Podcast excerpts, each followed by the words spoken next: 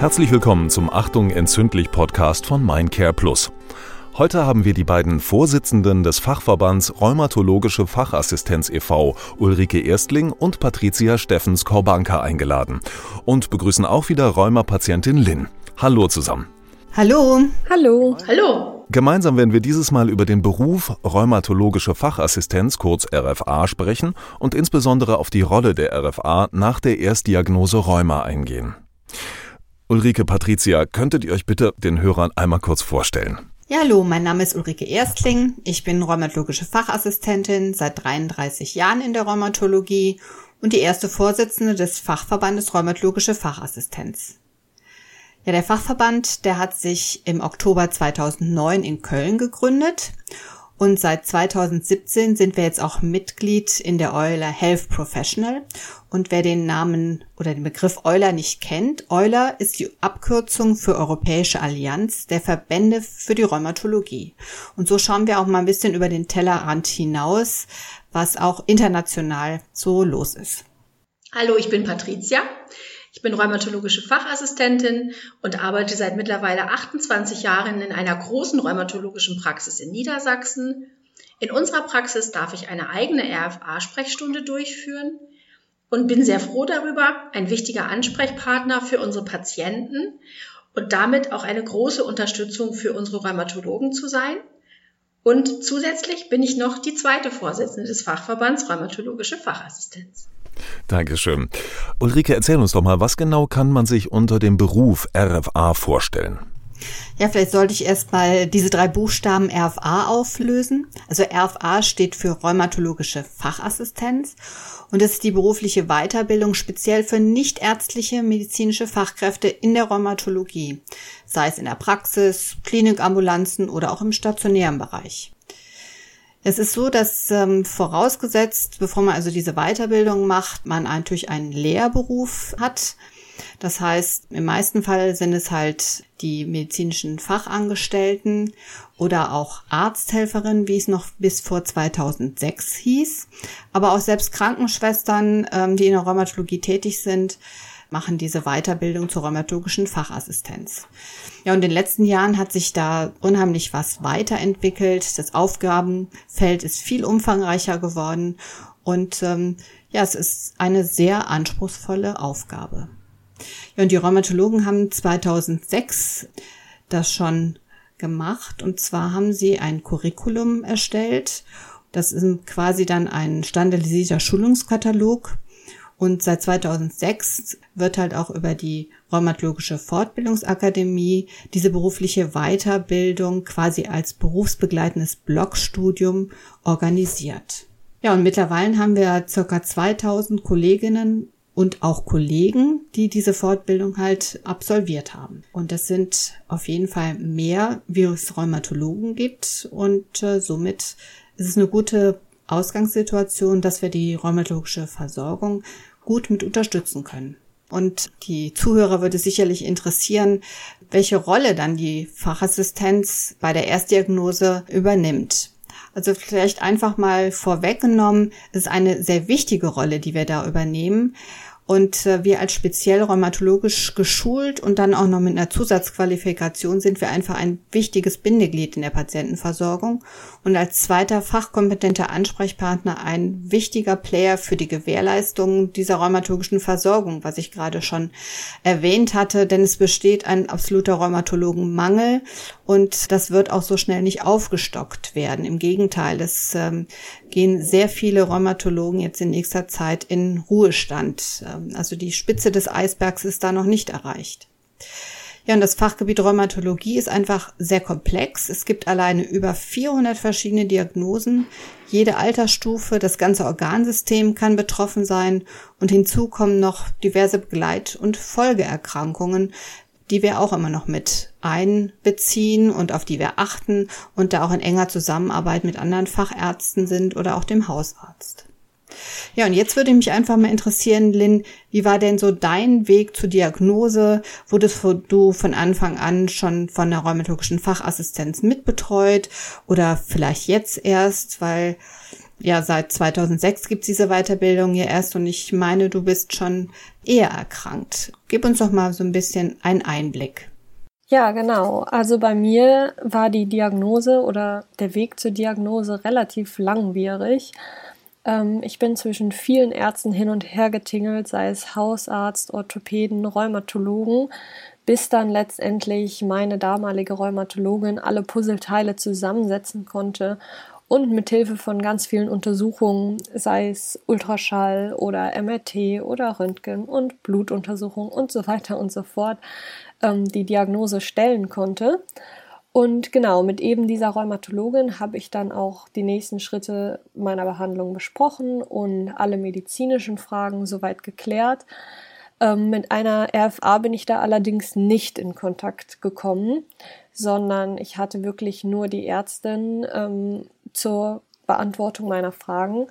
Und auch in meiner heutigen Praxis gibt es soweit keine RFA, soweit ich weiß zumindest genau, daher ist das auch für mich ein total neues Berufsbild und ich freue mich darüber mehr zu erfahren durch euch. Genau, so war es bei mir, aber wir merken, es ist in jeder Praxis etwas unterschiedlich. Da stellt sich jetzt mir die Frage, Patricia, wie wäre mein ganzer Weg abgelaufen? Mit wem wäre ich in Kontakt gekommen, wenn ich bei dir oder bei euch in der Praxis gewesen wäre? Lynn, das kommt ein kleines bisschen drauf an, was bei deinem Termin in unserer Praxis mit dir geschehen wäre, in Anführungsstrichen. Das heißt, ähm, hattest du vielleicht eine neue Diagnose und eine neue Therapie bekommen, dann hättest du nach dem Gespräch mit dem Rheumatologen dich nochmal mit einer Kollegin von mir zusammengesetzt, die auch eine RFA ist und die mit dir gemeinsam nochmal über die neue Therapie gesprochen hätte. Wir nennen das immer bei uns Therapievertiefungsgespräch und dir vielleicht auch schon ein paar Fragen beantwortet hätte, die dir spontan eingefallen wären, die du jetzt sofort unbedingt gerne beantwortet haben möchtest und vielleicht im Sprechzimmer nicht gemacht hast oder nicht gefragt hast. Weil wir wissen, jeder Patient geht mit einer neuen Diagnose und auch einer neuen Therapie ganz anders um. Und unser Anspruch ist eigentlich, jeden Patienten da abzuholen, wo er steht. Und hier unterstützen wir RFAs, unsere Rheumatologen, weil beim Gespräch mit dem Doktor bekommt man natürlich alle wichtigen Informationen zur Diagnose und auch zur Therapie.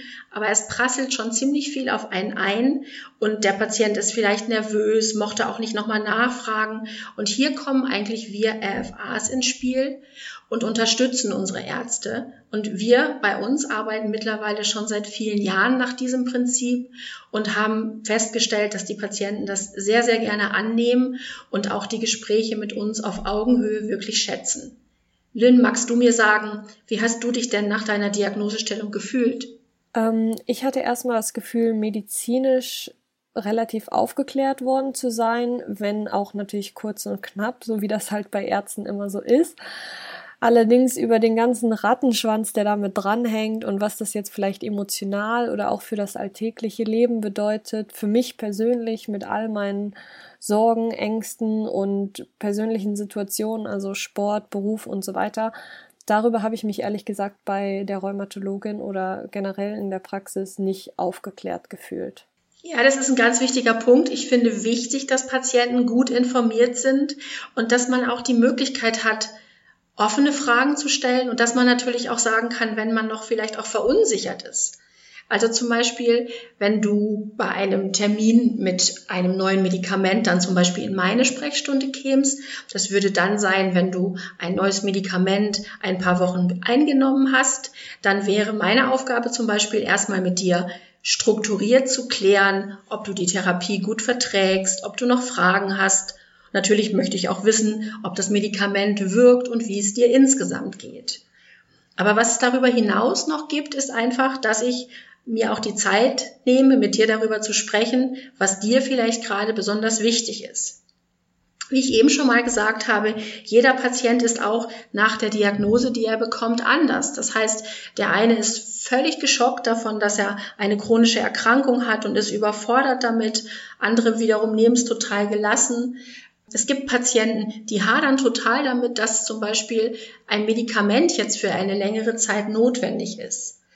Manchmal sind es auch Familienmitglieder, die gesagt haben, oh, jetzt musst du dauerhaft ein Medikament nehmen, frag doch nochmal, ob das wirklich richtig ist. Das heißt, es gibt wirklich, wirklich viele Fragen, wie du eben auch schon sagtest, wie geht's im Beruf weiter, darf ich Sport machen? Das heißt, dem Patienten brennen wirklich viele Dinge unter den Nägeln und der nächste Termin beim Rheumatologen ist ja häufig wirklich erst nach sechs Monaten. Und da versuchen wir bei uns, diese Situation aufzufangen, indem wir in unseren RFA-Sprechstunden die Patienten hier unterstützen.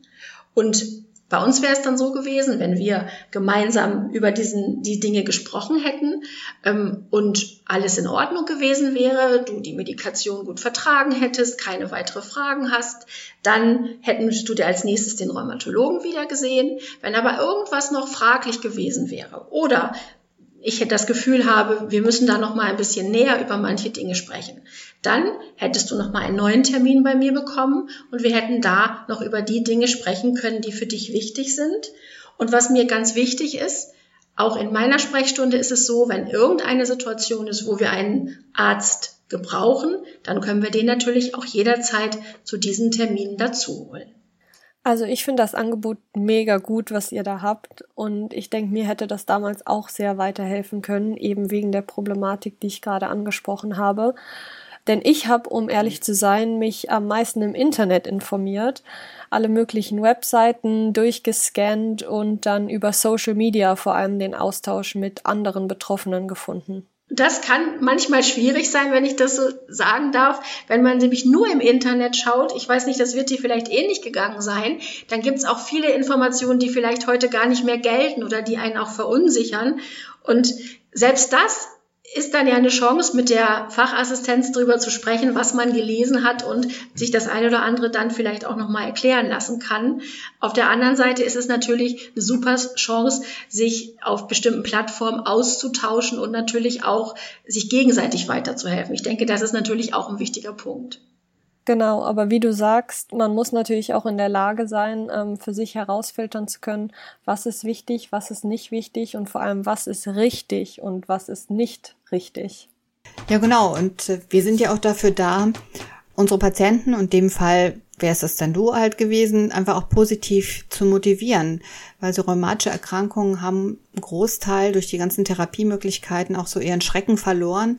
Und weil einfach auch klar ist und wichtig ist, je früher man im Prinzip die Diagnose gestellt bekommt und eine adäquate Therapie, umso besser, moderater ist der Verlauf. Und man schafft es heutzutage ja auch schon, ein ja keine Heilung, aber einen Erkrankungsstillstand ähm, herbeizuführen. Und ähm, ihr hattet gerade von den Social-Media-Sachen gesprochen. Es gibt natürlich auch noch weitere Informationen, die wir unseren Patienten an die Hand geben.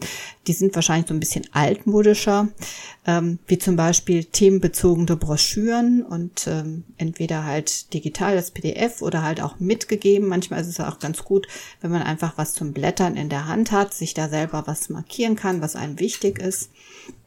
Und da handhabt man es am besten so, dass man halt nicht zu jedem Thema äh, den Patienten dann diese Broschüren gibt, sondern wirklich einfach gezielt zu dem Gesprächsthema, das man halt gerade an diesem Tag gehabt hat, sei es zum Thema Impfen oder Reise.